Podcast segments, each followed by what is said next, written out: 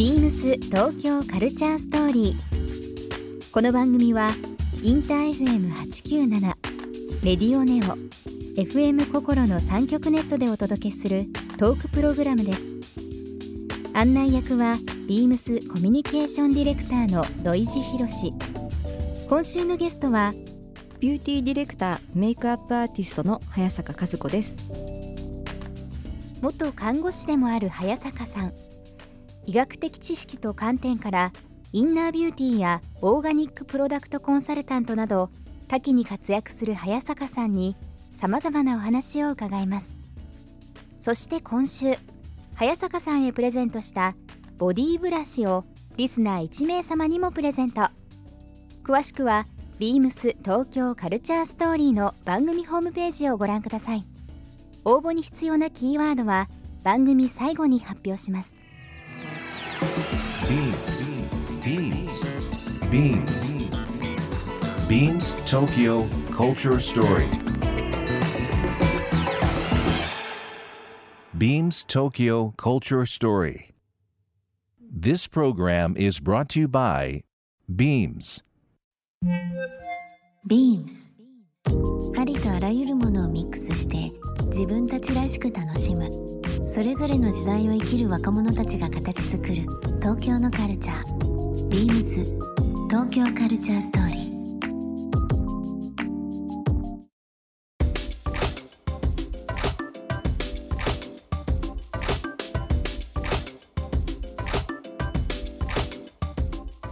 僕面白いなと思ったのがうん。もともとはい。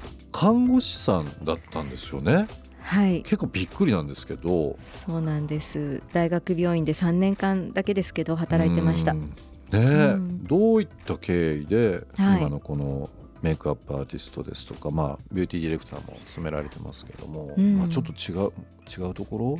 というのもあれですけど職業としてはねうん。ちょっと違う分野ですけども、そうですね。元々なんなぜなんですか？そもそもはなんで看護師になったかっていうところからうん。話すと、あの学生時代とっても仲のいいもう親友がうん。看護学校に行くってうん。進路をねはい。言っていて、まあ、10代半ばぐらいだったので、うん。10代半ばで看護師になるって決めてるってすごいかっこいいなと思って、うん。で私そんなに将来の夢もなかったので、うん、看護師になるって言ったら親も安心するだろうしいい道かもって思って看護学校を選んでいくんですよ。うん。でそのままあの東京で就職するんですけど、やっぱり忙しくてですね大学病院って。うん。あのやることいっぱいあるんですよね。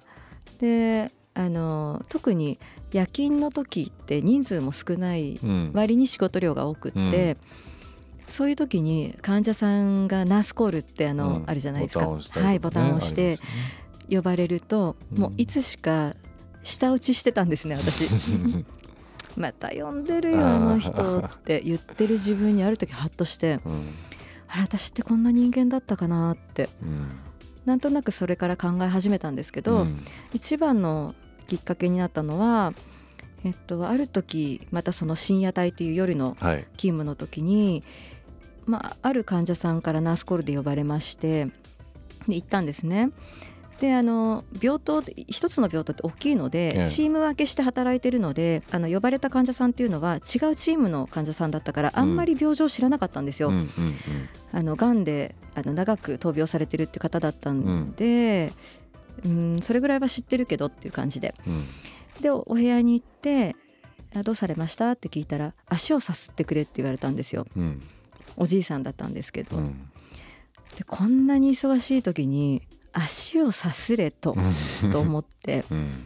でもまああのや言われたことはやりましょうと思ってこうお布団めくって足をさすってたんですけど、もうものの30秒もしないうちに「お前はいい」ってあの他の人に代わってくれって言われたんですね。でねどうしてってさすってるじゃないかって思ったんですけど「うん。分かりました」ってもうやることも多いし分かりましたって言ってそこを去ったんですね。はい。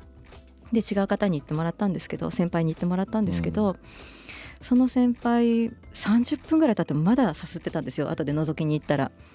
で私と何が違うんだろうと思って見たら先輩は患者さんのちゃんと顔を見ながら足をさすってたんですね。はいで私顔なんか見てなかったなと思って患者さんの。うんで朝まであれやってこれやってこれもやってあのチェックもしてっていう、やることばっかり考えてて、目の前にいる人全く見てなかったんですよ。うんっていうことに気がついてハッとしたその数時間後にその患者さん亡くなっちゃったんですね。あそうなんですね。でなんかその時に多分ね死ぬ間際っていろんな感覚がとても鋭くなるんじゃないかなと思って、うんでそういう時に心がない人に触られることってすごく気持ち悪いんじゃないかってなるほど。想像がついて本当に申し訳なかったっても思ったし、あここにいるべき人間じゃないなと思って。う、ん。でなんだろう人のために動くというか人に優しくできるってどういうことだろうって、うん。それから考え始めて、うん、好きなことをしなきゃダメだなってうん。思ったんですよ。ね。そもそもさっき言ったように自分だ自分で選んだ道じゃなかったんで本当に好きなことってなんだっけなって考えてたらお母さんのメイクボックスで遊ぶのが大好きな子供だったんですよ。母親仕事してたので仕事に出かけて母親がいない間にこっそり全部あの全部出して全部いじって全部使ってで帰ってくるまでもう綺麗に拭いて戻して顔も洗ってお帰りっていうのが ちっちゃい時の私の遊びだったんですけどある時それをはっと思い出してメイクスクールの門を叩いたっていうのが24歳ぐらいかな。逆にそのお友達同級生のはい、若くして自分の道を目指してた人、うん。あとはさっきおじいさんのお話していただきましたけど、その方。うん。いなかったらじゃあいらっしゃらなかったら、うん。今のことはなかったかもしれないのでわかんないですよ。うん。わかんないですけどなんかこう人ってそれぞれのタッチポイントってありますよね、うん。まあ後悔につなげずやっぱりそれが一つのきっかけだったりステップだったりとかすることもあるので、ね、なんか私の人生で褒めてあげたいっていうところがあるとしたら、うん。その234歳で看護師っていう安定している職業を辞めてうん。メイクの現場に飛び込んだ時の、うん。あのワクワクする気持ちに従った、うん。あの素直な感情に、なるほどね。その時の行動を褒めてあげたいなって思う。なるほど。自分に褒めてあげたいと、褒めてあげたい。でもねなんか看護師からものすごい振り切ってメイクになった感じがするんですけど、うん。実際メイクの仕事を始めてうん。みたら同じことやってるなと思って、うん。例えばどういうことですか？あのメイクって人の肌を手で触るじゃないですか。うんうん。で私私その亡くなった患者さんに教えてもらったのが手から何でも伝わるってことだったんですよ。うん。多分私の手って心がなかったから気持ち悪かっただろうな、うん。じゃあ目の前にいる人にはもう100%向き合ってうんメイクする仕事で関わるなんて数時間ですけどその時はこのモデルさん女優さんに100%もう向き合おうと思ってやってるんですね。僕ねもうあの改めてですけど早坂さんの分かりましたよ？いろいろ。本当ですか？ななぜかというと、はい僕の周りもそうですし、はいまあいろんな女優さんとかモデルさはいんにも、もう指名の指名の指名じゃないですか。カズちゃんじゃないと嫌だみたいな。ありやっぱりね。こう、テクニックはもちろん素晴らしいと思いますしあれですけど、その人間性がやっぱりねいやーでも出てますよね。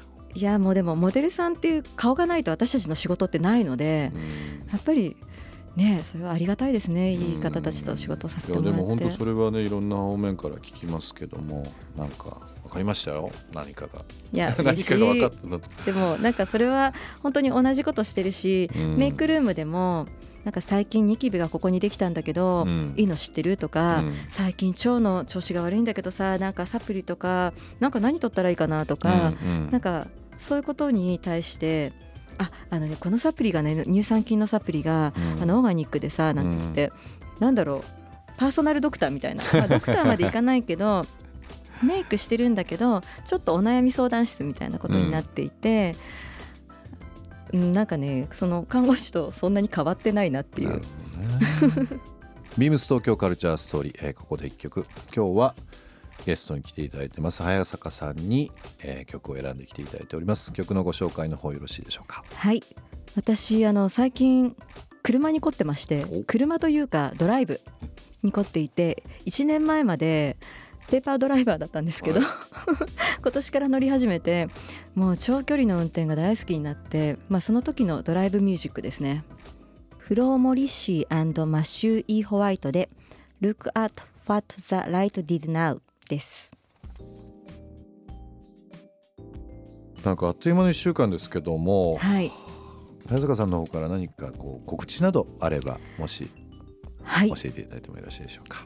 えー年が明けて1月にネロリラボタニカから初めてクレンジングが出るので、それのあのキットが発売されます、はい。あの詳しくはインスタグラムなどを見ていただけると。楽しみにしてます。はいビームス東京カルチャーストーリー、えー今週のゲストはビューティーディレクターメイクアップアーティスト、えー早坂和子さんでした。一週間どうもありがとうございました。ありがとうございました。ビームス東京カルチャーストーリー。ゲスト早坂和子さんにプレゼントしたボディブラシをリスナー1名様にもプレゼント。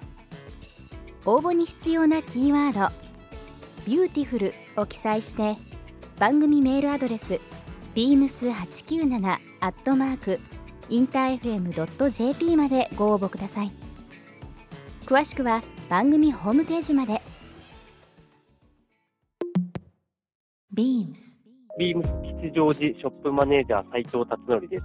ビームス吉祥寺はメンズとウィメンズのカジュアルを中心にお楽しみいただけるショップです。ジャンクからハイエンドまで世界中から集めた多種多様な雑貨を展開するレーベル BPR ビームスの個性豊かな雑貨も展開しています。キラリな吉祥寺の3階ご来店お待ちしております。ビームス東京カルチャーストーリー Beams Tokyo Culture Story.